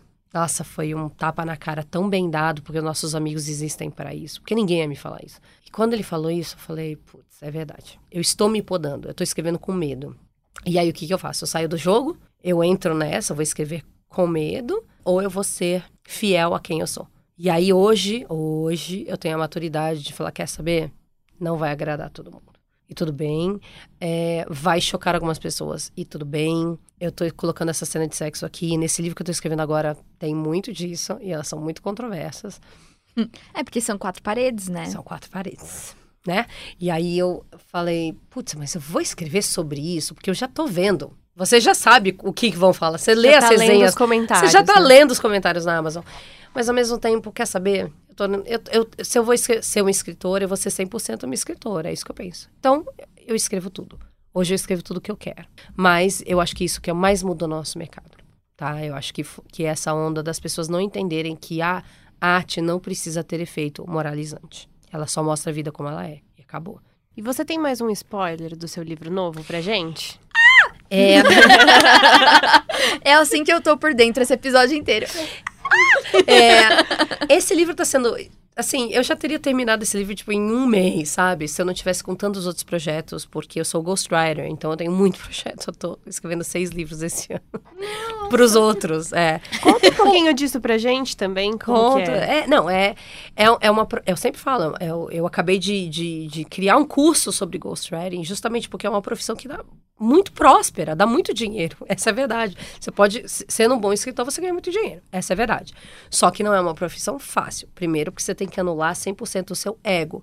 Você não vai escrever do jeito que você quer, sobre coisas que você acredita, você não vai escrever no seu estilo, você vai escrever para o outro, a história do outro. Então você tem que estar disposto a deixar o seu ego de lado e escrever para o outro. E nunca levar os créditos por esse trabalho. Eu acho que isso é o mais difícil, né? É, eu, eu, eu, eu, eu acho que por eu ter uma carreira de escritora que independe da minha carreira do ghostwriting, isso é mais fácil para mim. Mas eu, a maioria dos ghostwriters que eu conheço são só ghostwriters. Eles não têm essa outra carreira. Eu não sei como é para eles, mas, mas pelo que eu entendi, realmente é uma, a coisa mais difícil, principalmente quando o livro vira um best-seller. E por quê? Porque a maior parte dos livros que a gente escreve são para pessoas famosas, né? Para grandes influencers do Artista. marketing digital, né? O político tal, aquela coisa toda, né? Você pode achar que, tipo, a Michelle Obama escreveu o livro dela. Ela foi entrevistada por uma ghostwriter que escreveu o livro dela, né? Não que ela não teria capacidade, ela escreve muito bem, aliás, a- mas porque as pessoas não têm nem tempo para isso, né? Sim. E deixam nas mãos de um profissional, que eu acho totalmente certo. Se eu não sei consertar meu carro, eu vou pagar alguém para fazer isso, né? É, então, é uma profissão que no Brasil está em alta, porque você tem a era dos influencers, né? E essas pessoas querem estabelecer autoridade. Como é que se faz isso? Se você é o Sylvester Stallone, você vai pagar a Netflix para fazer um documentário sobre você e te imortalizar. Se você. E não tô falando que ele pagou, falando, estou deduzindo, né? Ah, porque tá nessa onda de muitos documentários sobre pessoas que, tipo, Robbie Williams, será que a Netflix estava tão interessada assim no Robbie Williams? Não, no Robin, gente, esse sim. Aliás, cadê esse documentário? Mas no Robbie. Mas enfim, né? Mas eu tô só especulando aqui. Mas isso tá acontecendo com os livros. Sempre aconteceu, na verdade, né? Então essas pessoas estão, tipo, eu preciso mostrar para as pessoas, tipo, a minha história de vida, de superação, daquela coisa toda, eu vim do nada, eu criei um império. E também ensinar para elas alguma coisa sobre autoajuda, sobre finanças, sobre não sei o quê. Então, esses são os livros que estão nascendo. E aí, você precisa de um ghostwriter para escrever isso. Então, eu entrei nessa profissão na pandemia, entrei muito, caí de paraquedas, fiz um curso. curso No curso, eles falaram: a gente vai te indicar cliente. Isso foi três anos atrás. Cadê os clientes? Ninguém indicou, tá? Risos. Então- Cuidado com os cursos, galera. É, aí eu falei, ah, meu Deus. E eu entendi que, peraí, eu tô sendo meio burra. Existe a internet. né? E aí eu fiz um site como Ghostwriter, não sei o quê. E aí consegui, por indicação, minha primeira cliente, depois a segunda. E aí começou a vir loucamente. Editora atrás de mim, e agente literário atrás de mim. E o público também me achando por meio do meu ah, site. E aí eu converso, a gente faz uma entrevista. Como é serviço caro, muitos dos prospects não vão para frente mesmo, né? Mas aí você tem essa outra galera que te contrata e aí você faz as entrevistas, você prepara, tem todo um negócio, tem toda uma, uma coreografia. Assim. É difícil porque muitas vezes são pessoas difíceis, pessoas com pouco tempo disponível, elas não entendem que o livro não se escreve sozinho, tipo, eu preciso das- do seu input para Você colocar lá. contar sua história pra eu poder contar a sua Exatamente, porque história. as pessoas às vezes falam assim, tipo, quer ver, ó. Então, Cláudia, aí eu peguei e aí eu fui na casa da minha mãe e a minha mãe me, me falou tal coisa. Falei, ah, beleza, anotei. Aí eu escrevi isso no livro, a pessoa, ah, mas você não descreveu, tipo assim, a comida que ela tava fazendo, tipo, mas você não me falou. Você não vou adivinhar, isso, Então né? você tem que perguntar tudo. Então, mas. E a pessoa não entende. Quando eu chego e falo assim, tá, mas me fala assim, como era a sua casa? Como era o cheiro da cozinha, não sei o quê. A pessoa olha pra mim e fala, mas meu livro não é sobre isso, é sobre finanças. Fala, não, eu entendo, mas eu, eu preciso Eu preciso te pincelar. entender, né? Eu preciso dar uma descrição sensorial de vez em quando pra colocar a pessoa naquele. Então, é, é assim, você tá escrevendo pra pessoas que muitas vezes nem leem. Elas não É. entendem de literatura. Então você tem que fazer uma ponte meio louca, explicar muita coisa. É, não é fácil, tá? Mas é uma delícia. Tipo, no geral é muito gostoso. Quase sempre quando a pessoa pega o livro e chora. Meu Deus, essa é a minha vida! Você, nossa, que sensação boa, sabe? Mas é um trabalho full time, sabe? E a maioria das vezes, tipo, eu ouvi falar que a maioria dos ghostwriters pegam um projeto por ano. Eu pego seis. Meu Deus.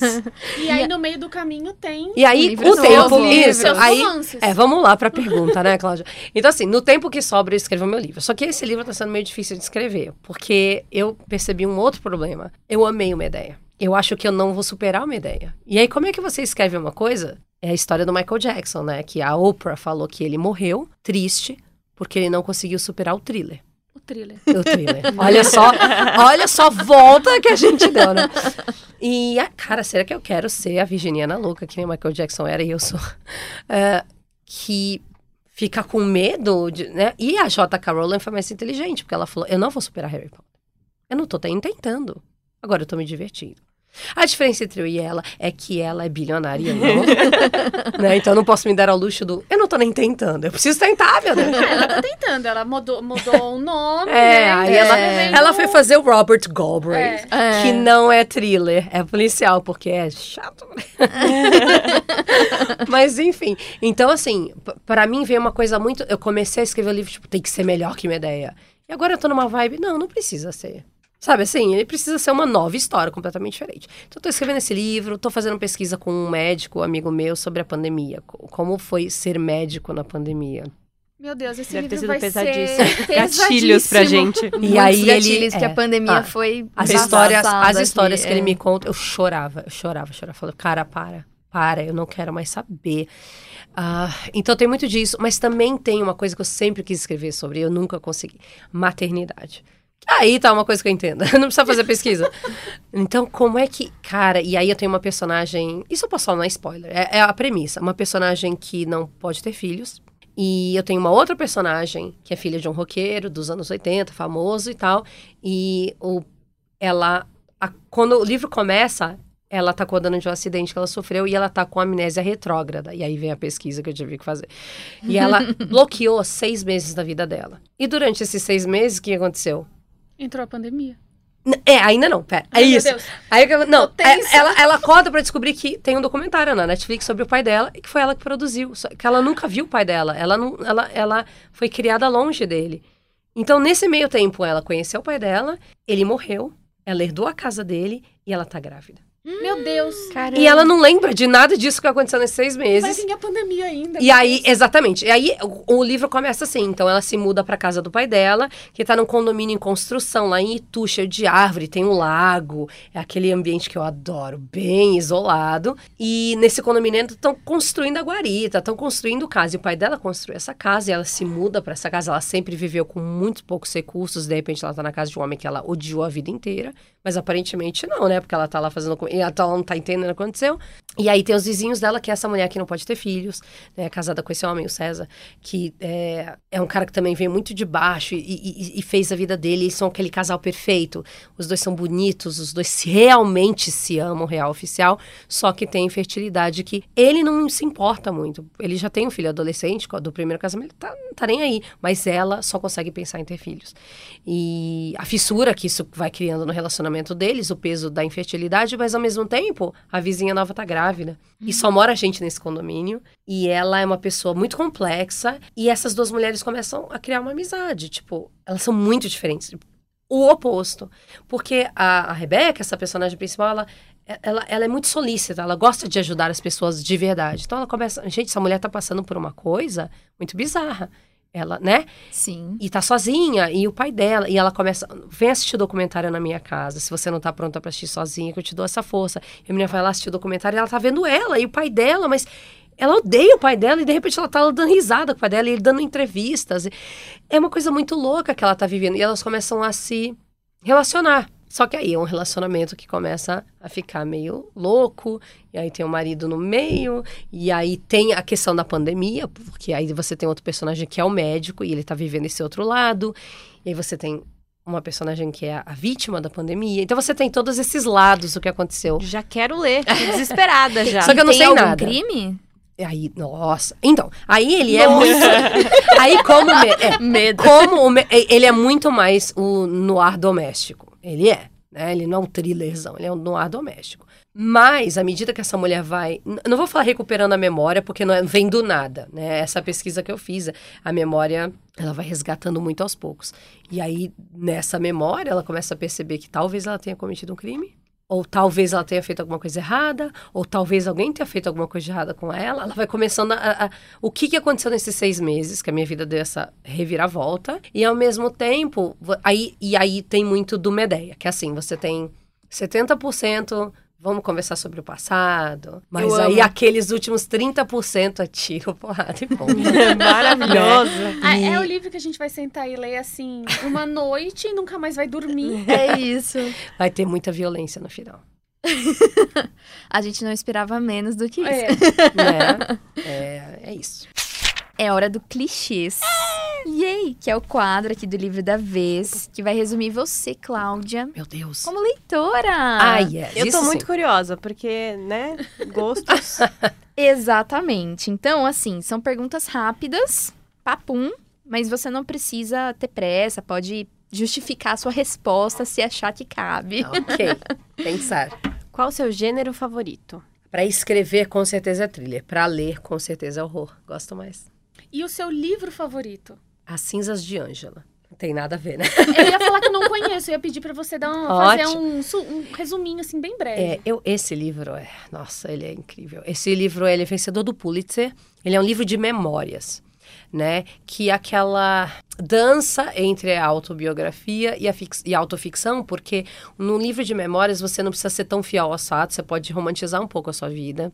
E você, você não vai mentir, porque senão seria autoficção, mas assim, você pode contar as histórias que aconteceram com você tal como você se lembra. Ela é do. Eu acho que ele é irlandês, ele é irlandês, chamado Frank McCourt.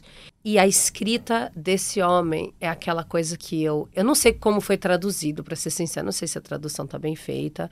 Imagino que tenha sido muito complicado de traduzir, porque ele escreve às vezes como os irlandeses falam. Então, tipo assim, em vez de falar, tipo, you fucking idiot, sabe? Ele escreve you fucking idiot, né? E é muito cômico de ler dessa forma, mas é um livro que eu acho que ele é. Ele tá num nível muito superior a qualquer coisa que um dia eu venha ler ou escrever, porque ele, ele fala sobre pobreza, porque ele viveu naquela pobreza extrema da Irlanda, com uma mãe com, que é a Ângela, né? Com um monte de filhos, e aqueles filhos que nascem, mas já morrem de pneumonia. Sabe aquela tristeza, assim? E ele escreve com uma leveza e um bom humor que eu, eu não consigo. É, é tá no nível de gênio para mim fazer isso. Porque você tá rindo, você tá dando gargalhadas, e de repente vem a próxima cena e você tá chorando. Cara, quem consegue fazer isso, sabe assim? Sim. Eu acho uma obra de arte esse livro. E eu lembro que eu li ele numa edição paperback que eu comprei no Brasil mesmo, mas era em inglês. E a edição era tão mal feita que eu tava lendo. Na época eu era adolescente e tinha uma piscina na minha casa. É, nunca mais. Mas assim, eu lembro que o vento batia e as páginas Os cadernos estavam mal colados e as páginas voavam. Nossa. Ai, meu Deus, e foi parar Foi muito poético, Aí- assim, porque você virava a folha e ela voava. Tipo assim, já li, próximo. Isso. Que nem aquela tatuagem de livro que as páginas estão voando, eu vivi isso, né?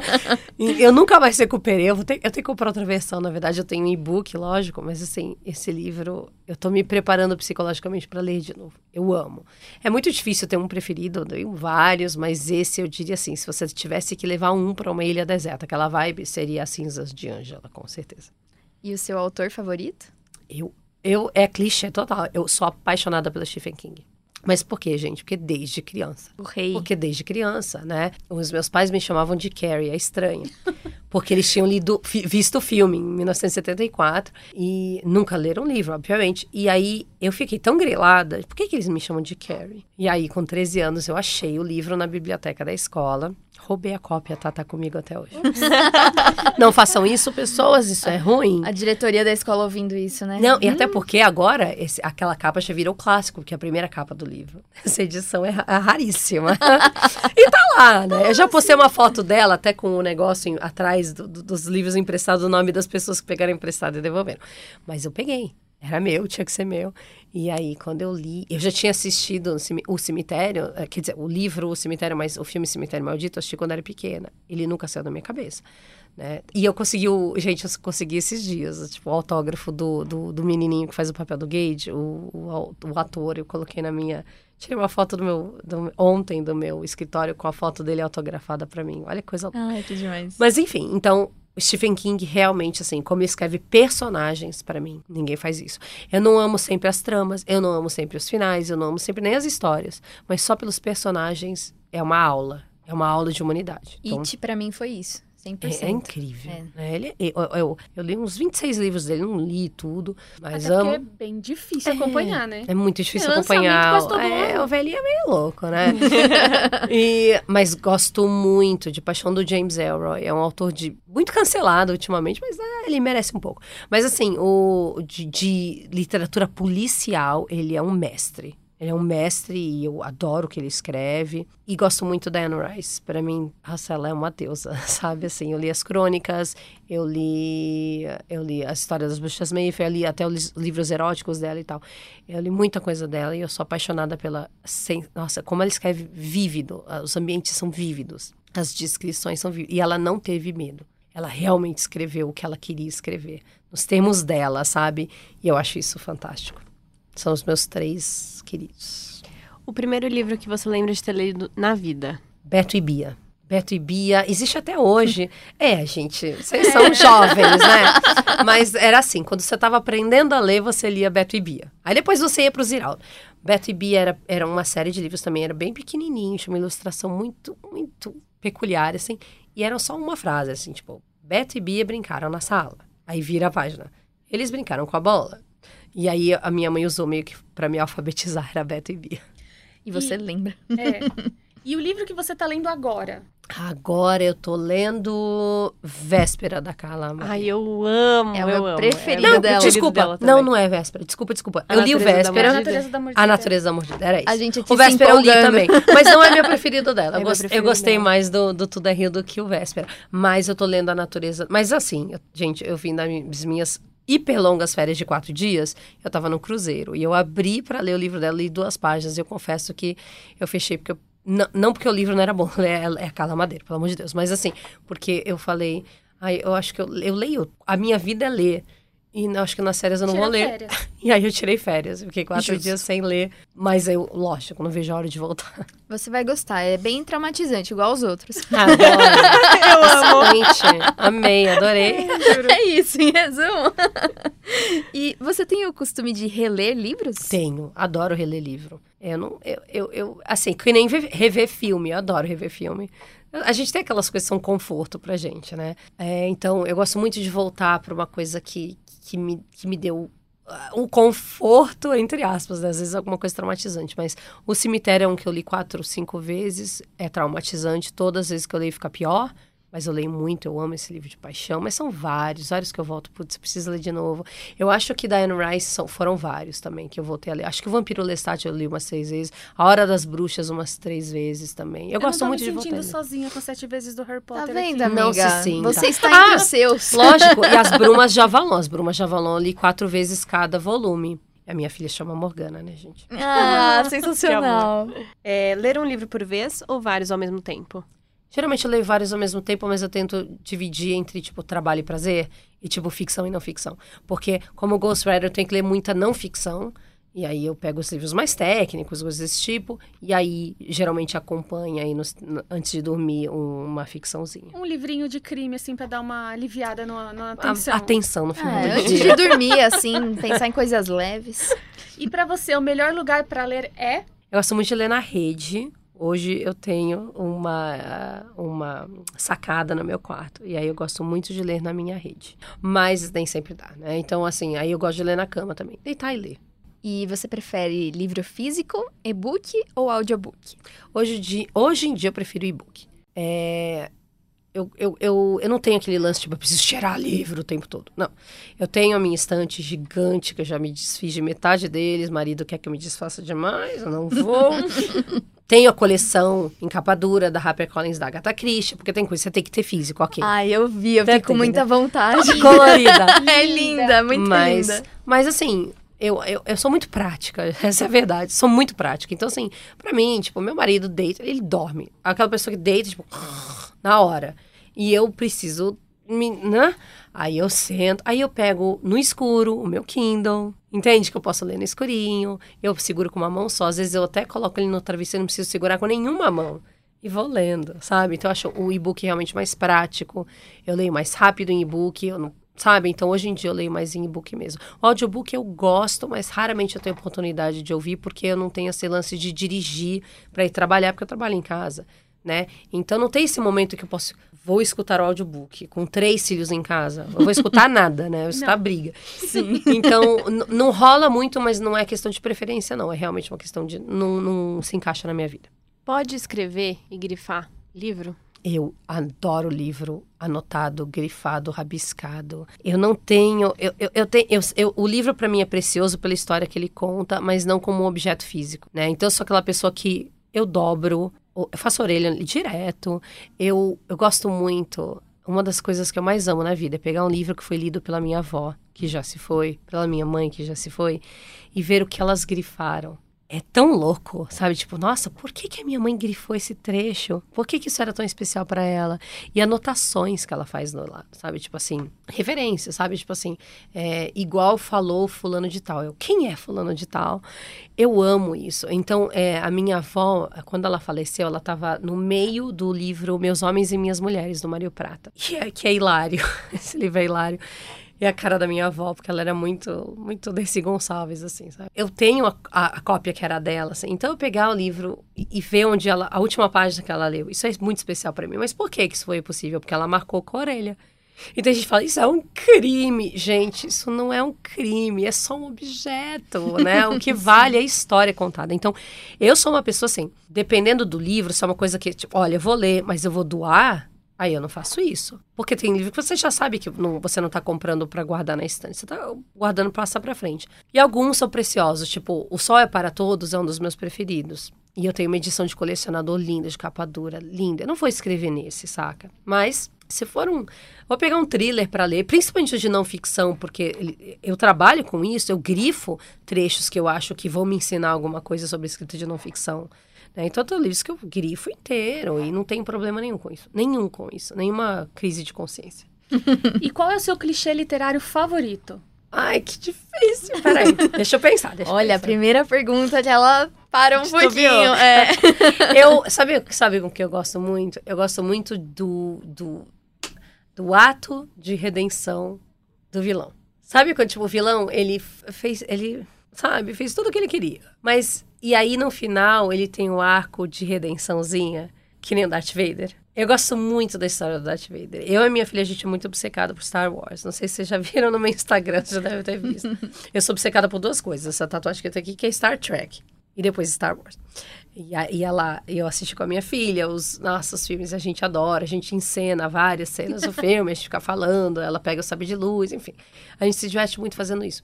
E o que eu mais, eu amo a história do Darth Vader, porque ele conseguiu ser. Isso é, fizeram uma pesquisa, né, entre adultos e crianças, e, enfim. Qual é o primeiro vilão que te vem à mente? E ele é top of mind. O Darth Vader é o vilão mais famoso da mídia, da, da, da- né, da- não tô falando da, da, da, história da humanidade, mas da, da- dos filmes. recente. Isso, né? E por quê? Sabe, cara? E obviamente porque tem toda uma composição, aquela máscara, aquela voz do James Earl Jones, que eu adoro, aquela coisa, do, mas qual que é... a- E eu adoro que no final... Gente, isso não é spoiler, o filme é dos anos 70. Vamos lá. Né? Mas assim, ele teve aquele último atinho de redenção, que é por um filho. Então eu acho isso, eu gosto muito desse clichê, sendo bem sincera. Justo. Gosto. O primeiro vilão que me vem à mente, só um parênteses, é o Voldemort. Acho que É, É. Então, mas aí, olha só. Que, olha essa história do Snape. Que coisa maravilhosa que é essa história do Snape. É, É Né? o arco de redenção dele? É, é- nossa, é. gente. E eu esse soube... tempo todo, E, sim. e o Alan Rickman, ele é um ator Ah, perfeito, né? Eu- Ele é. e, eu, e, eu, e eu vi recentemente que ele é o único que sabia ele... do ele final. Que ele foi conversar com a sim, Jata Acabou. a, a J.K. Rowling foi... a- ele contou o final É. do Snape só pra Só ele. pra ele. Só pra ele. Genial. Genial. Porque ele falou, ele falou, eu não sei como eu tenho que atuar, porque eu não sei o que tá acontecendo. Onde isso tá indo? E ela falou, tá bom, vem aqui em casa. Ela contou pra ele, eu daria tudo pra ver essa cena. Essa É. conversa. né? Essa conversa, né? Nossa. Nossa, eu choro toda vez. Meu Deus. Toda vez. Toda vez. Eu sou. Nossa, a minha filha é totalmente Sonserina, né? O quarto dela é Sonserina. e, a- e, nossa, eu não consigo. Toda vez que vem o Lily, after all this time. Chorando já. exatamente, exatamente. É, agora é hora de um outro quadro aqui do livro da vez, que é o Indique um Livro. É um momento em que cada uma de nós, inclusive você, Cláudia, nossa convidada, dá uma dica de leitura que pode ter relação ou não com o tema do episódio. Então, a minha indicação de hoje é o livro O Casamento, do Vitor Bonini. Sou muito fã. Bom, é um romance policial excelente, né? Mais um aí da, do nossos, dos nossos autores nacionais. E sem dar muito spoiler da história, é o livro 2, né, do detetive Conrado Bardelli. E a gente vai estar numa, numa situação ali em que a gente vai ter a busca por um assassino, vamos ter investigação, mistério e, bom, vai ter plot twist. Então, é isso, galera. Essa é a minha indicação de hoje. A minha indicação é pra você ler entre um livro da Cláudia e outro pra dar uma, uma uma, su- uma suavizada. Eu vou indicar A Cabeça do Santo, da Socorro Acioli. É a história do Samuel, que vai até uma cidade é, do interior do Ceará pra ir atrás da sua história e, e conhecer o pai dele.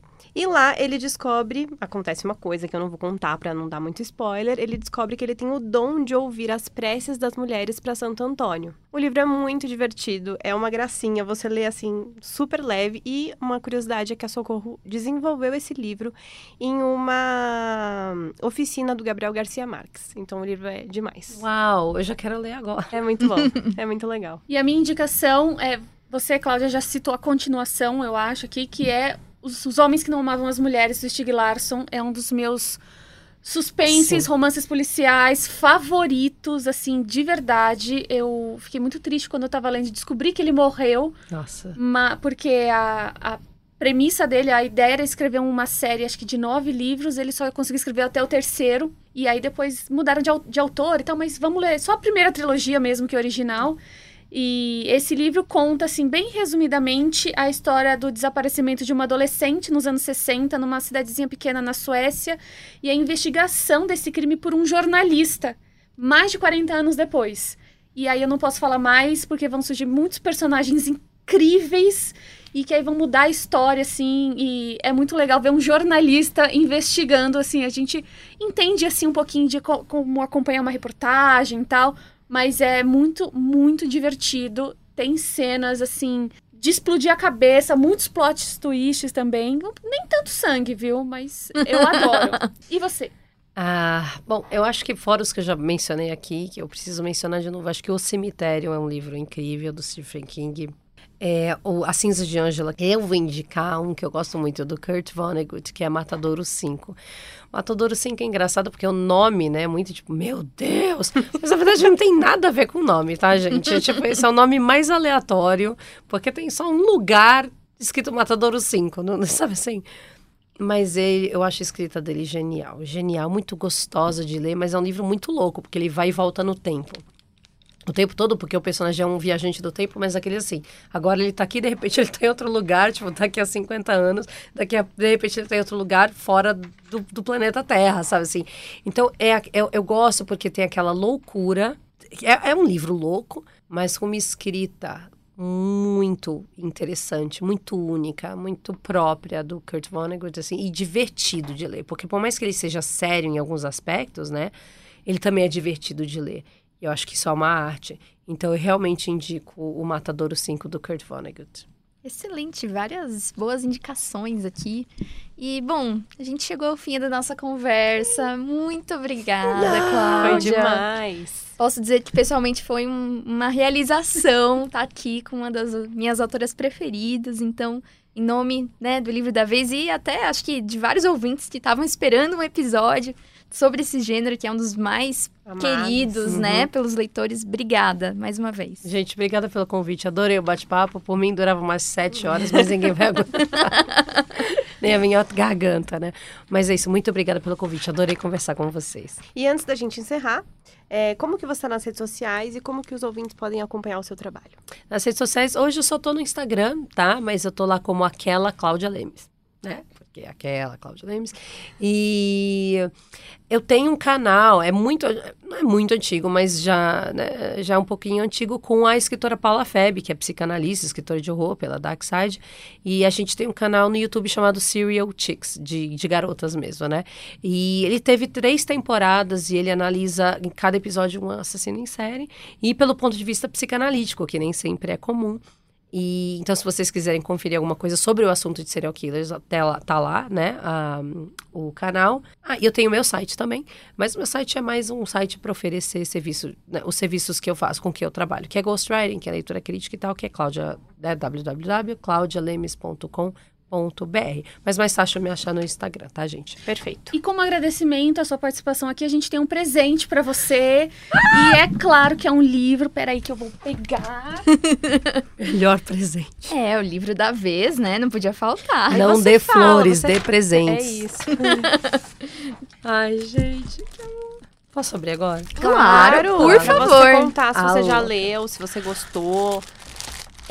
É uma autora que a gente gosta muito. Ah, eu quero ler um tempão esse livro. Ah, que bom. Excelente. E tem tudo a ver com o que eu tô escrevendo, porque eu tô escrevendo sobre a cena musical. Exatamente. Que maravilha. Quando você comentou, né, que era um músico dos anos 80 e tal, minha cabeça já tava aqui, Na meu, hora. ela né? vai gostar de Daisy Gente, Jones. tem tudo a ver. Eu tô a fim de. Há muito tempo eu tô a fim de ler esse livro. Só simplesmente não rolou de eu ler mesmo. Eu tô muito feliz que vocês me deram esse livro. Daisy Jones and the Six, pra quem não está aqui no estúdio com a gente. E, cara, vou. Assim que eu terminar o atual, eu vou ler esse. Tem tudo a ver com o que eu tô Ai, escrevendo, que gente. Muito bom. obrigada. Muito obrigada. felizes.